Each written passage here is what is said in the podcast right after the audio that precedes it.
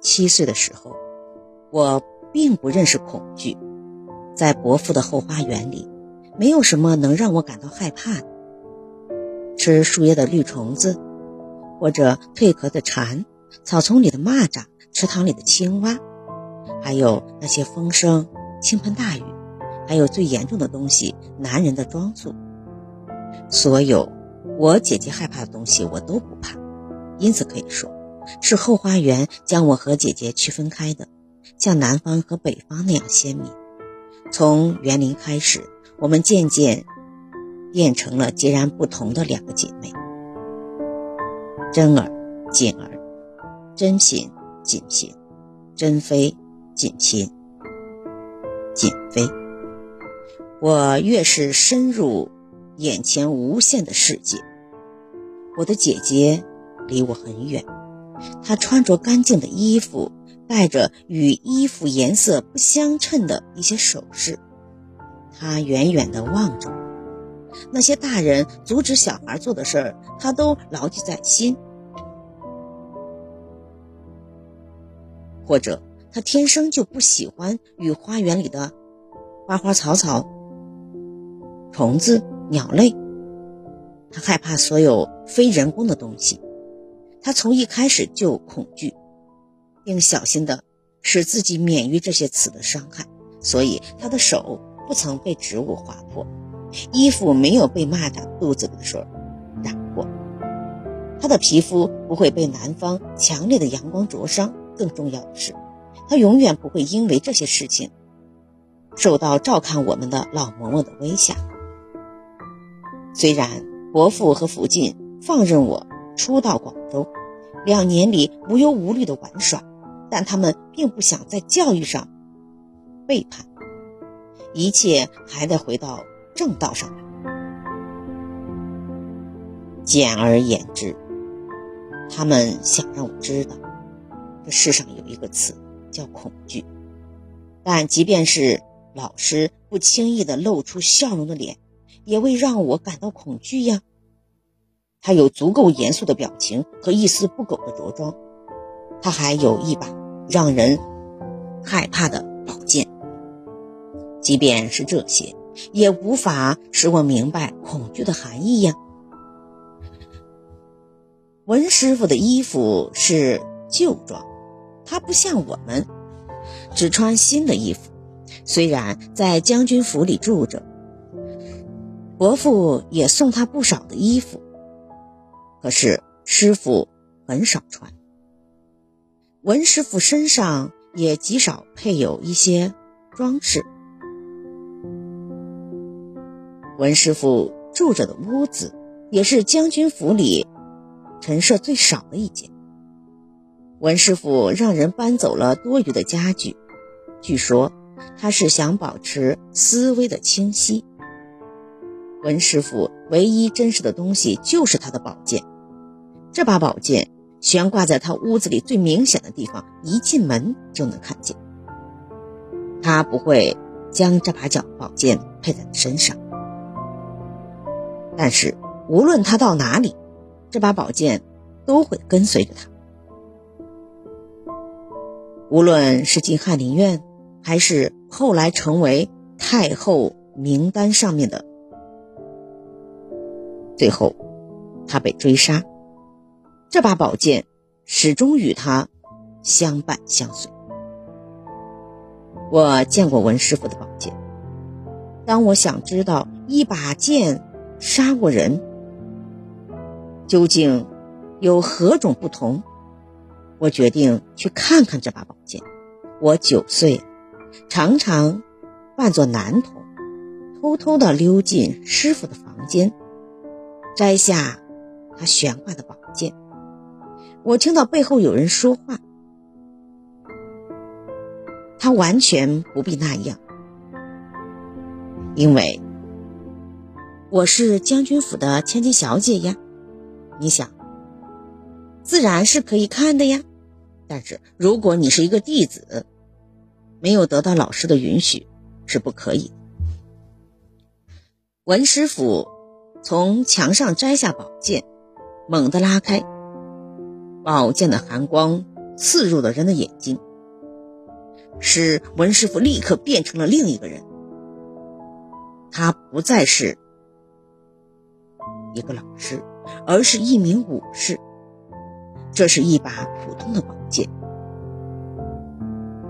银质的剑柄，剑柄上雕刻着兽纹图案，几乎磨平。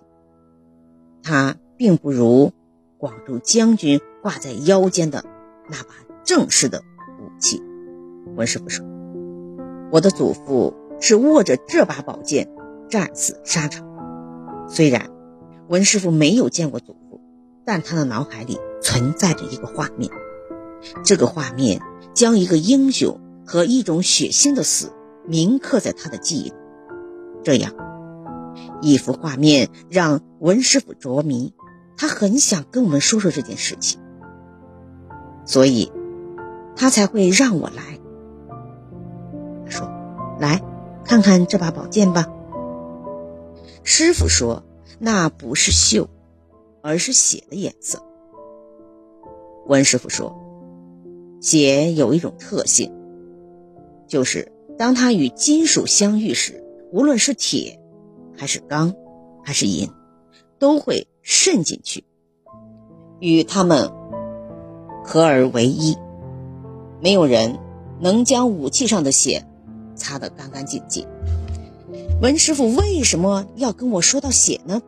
因为鲜血让人恐惧。然而，我想知道什么是死？为什么？为什么人们都对死避而不谈呢？死很可怕吗？那鲜血流完了，人就死。死是未知，而人们害怕的其实就是未知呀。文师傅终于找到了机会跟我解释恐惧，所有的恐惧都是对死的恐惧。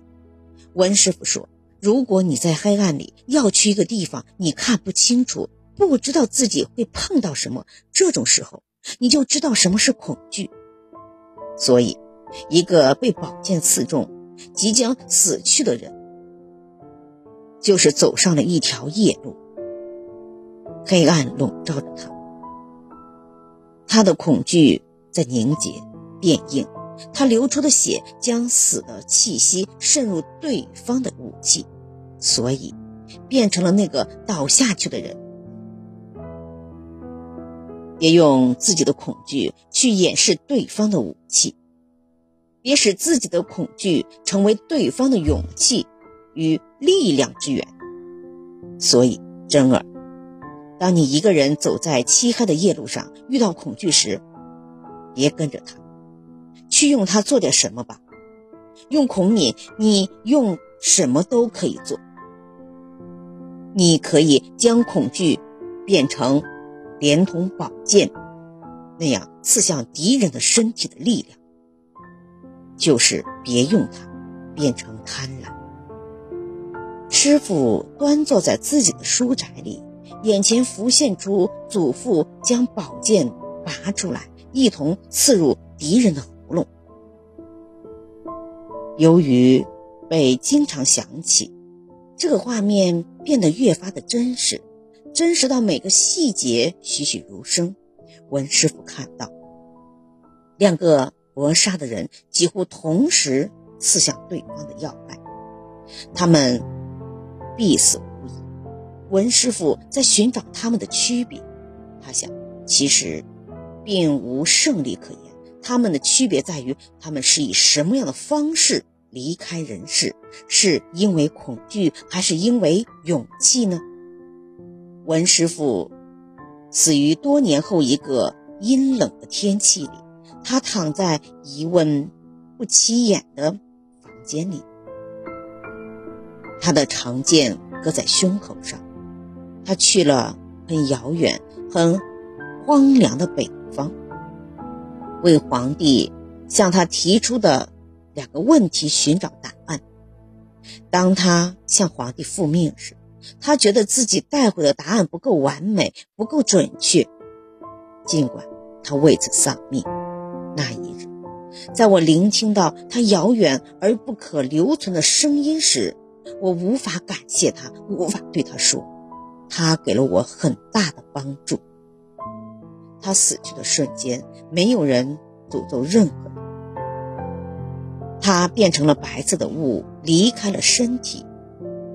在意识到他同样要离开那些终日盘踞在他脑海里的想法时，他许下了三个愿望。他希望记住他的人忘记他，希望知道他的人不要再提起他，希望所有与他有关的文字记录都没有销毁。没有存在的必要。他不愿这世上还有人要研究他，有关他的一切，随着他的死亡渐渐的消失。多年以，真像他希望的那样，人们忘记了他，他的名字只出现在字句里。文亭氏，清末光绪帝之真，仅二妃的老师。这是他愿意留下的记录，仅此为止。他不像我，即便变成鬼，也要在人间问个明白。他的雄心壮志，这一世未完成的心愿都放下，就像他祖父的宝剑。他不像我，将自己留在咒语里，拒绝在轮回中被一次次改变，只愿意拥有一种人生。经历一次爱情，生一次，死一次，恨一次，将没有完全实现的爱变成执着的咒语，一直尾随着改变了这一切的人。当文师傅写尽全力想要区分出两种死亡的不同时，我已经离开了他的书斋，走向自己的闺房。实际上，我还是没有弄明白。什么是死？而第一次，我仔细想了想，恐惧。我想，我可能一个人走夜路，不可能的。总想，会有人会陪着我呀，所以我不会恐惧。然而，仅仅几分钟，我就知道了什么是恐惧。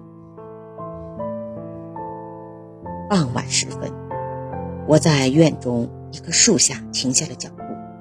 我觉出有一丝寒意晚风侵入了我。我看到桂树下站着一个少年，眼睛向我眨着，好像等我很久。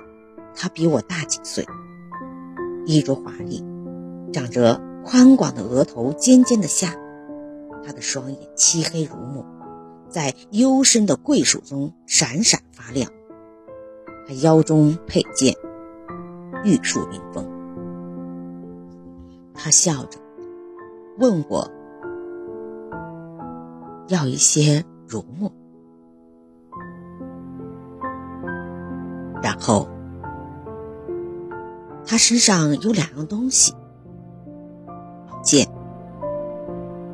然后他又说：“你要这项礼物吗？”于是他要我挑选了其中一件。既然他认得我是谁，我就只能要他的东西了。要了一把宝剑，于是我说我要宝剑，但是你要什么呢？一块手巾吧，还是一个荷包呢？在我低头取荷包的时候，我听见少年说：“别动。”我就这样把宝剑还给了他。我站在原地，看着他从腰间摘下宝剑。捧在手里，向我走来。我们大概有五步之遥，他却越走越远。他越是向我走来，我越是看不清他。虽然暮色渐渐地罩住了我们的木楼，但光线不是问题，是因为天忽然黑了，而是因为广州的天气太热了。它像一片正在融化的雪，突然消失了。在我触到宝剑的那一瞬间，少年和宝剑同时消失，融进了空气和他身后的桂树丛中。那少年和他的宝剑，多像北方的一片雪花呀！